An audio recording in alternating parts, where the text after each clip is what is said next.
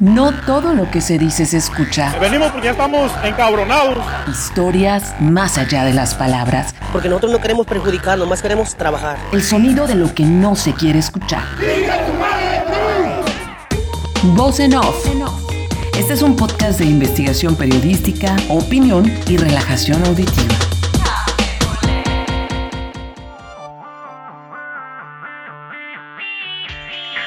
Además del impacto sanitario por la pandemia del COVID-19, los albergues que dan asilo a cientos de migrantes en Mexicali se enfrentan a la crisis de ayuda humanitaria que la propia contingencia ha generado, toda vez que se han reducido los apoyos sociales y de gobierno. Tal es el caso del albergue Covina, ubicado en la colonia Pueblo Nuevo, donde viven alrededor de 143 migrantes, entre ellos 52 niños y 16 adolescentes. Sí, se nos pusieron muy, muy, muy complicados. Este, hemos estado dando alimento, nos han donado. El colectivo LGBTI vino y nos donó, hizo una caravana de ayuda de grano y nos, nos cooperó hace, nos apoyó hace tres, tres días o cuatro. Este, al cual agradecemos. Ya no viene la gente por el COVID, ya no viene como antes, allá muy esporádicamente. Bondad Frontera es otra, una asociación civil que nos ha estado ayudando, pero ya nos dijeron que en septiembre ya, ya no tendríamos el apoyo.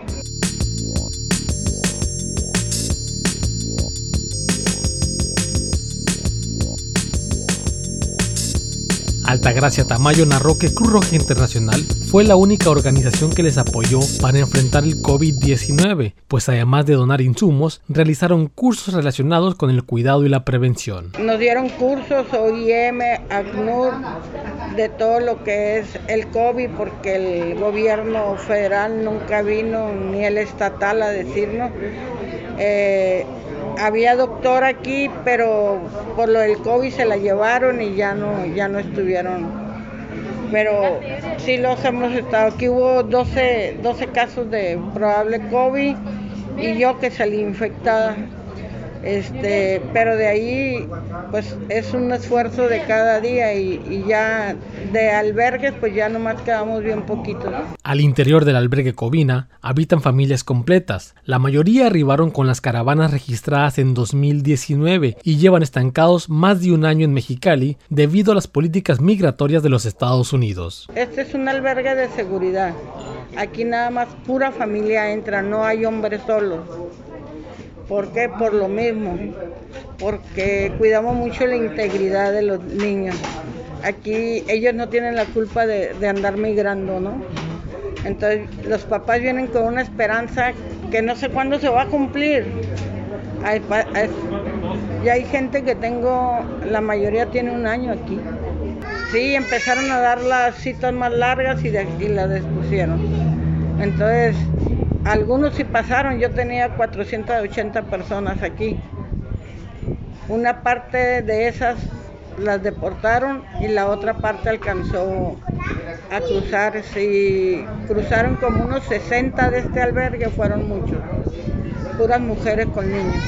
Voz en off.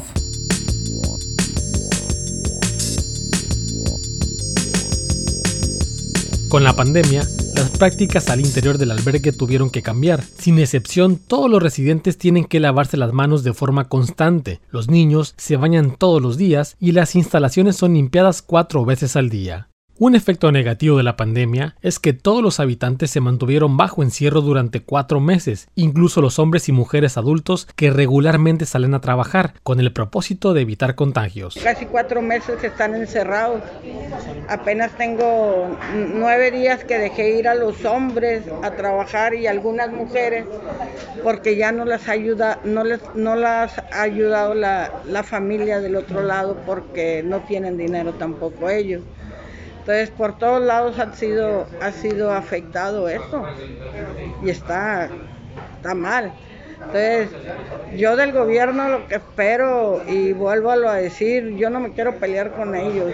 O sea, que se toquen el corazón y aunque diga Uribe que, que no hay migrantes y que nos está atendiendo, Pues no sé, porque no hemos recibido ni siquiera alimento. Altagracia Tamayo consideró que el cambio de gobierno a nivel federal ha sido una pesadilla para los organismos de la sociedad civil, pues en varias ocasiones han sido calificados de corruptos, lo cual es una mentira. Desde siete meses antes que empezó la transimentada transición, dejaron de apoyar a los albergues. Esta esta cuarta transformación ha sido la pesadilla de todas las asociaciones civiles. Nos han, nos han dicho que somos corruptos y, está mal, porque no todos que pague el que, el que, el que tenga culpa, ¿no? Pero es necesidad de los que no tenemos la culpa. Eh, Uribe ha violentado los derechos humanos de todos los migrantes al quitarles las ayudas del alimento, de la salud. O sea, ¿qué le pasa? Yo le pregunto, ¿qué? No tiene hijos en su casa, no tiene familia. Nada más por ese simple sentido de, de supervivencia. Hemos sobrevivido no hemos vivido, hemos sobrevivido todos los albergues y todas las asociaciones civiles. Y cada día le pido a Dios que le abra su cerebro, nomás que se acuerde que él también tiene familia y estos son familia.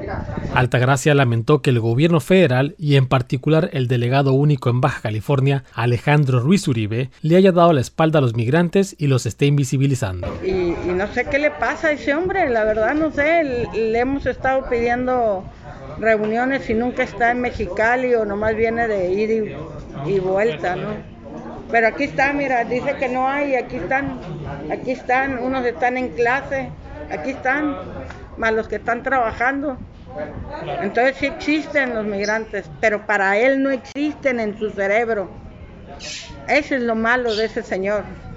Vino a agarrar un poder y el que, el que agarra demasiado poder no sirve porque se embelece, se cree Dios. ¿Y quién es ese hombre? Nada más porque le dieron, pero en esta vida es una ruleta, ahorita está arriba, al rato va a estar abajo. Voz en off. Altagracia padeció COVID-19 y estuvo fuera 19 días, periodo en el que evidentemente no pudo atender el albergue, y aunque ya se encuentra recuperada, reconoció que tiene secuelas. Por ejemplo, en ocasiones tiene problemas para respirar, lo que según los médicos es un efecto que deberá pasar con el transcurso de las semanas. No todo lo que se dice se escucha. Venimos porque ya estamos encabronados. Historias más allá de las palabras. Porque nosotros no queremos perjudicar, nomás queremos trabajar. El sonido de lo que no se quiere escuchar. Voz en off. Esta fue una producción de Armando Nieblas. Voz, Karina Villalobos y Armando Nieblas.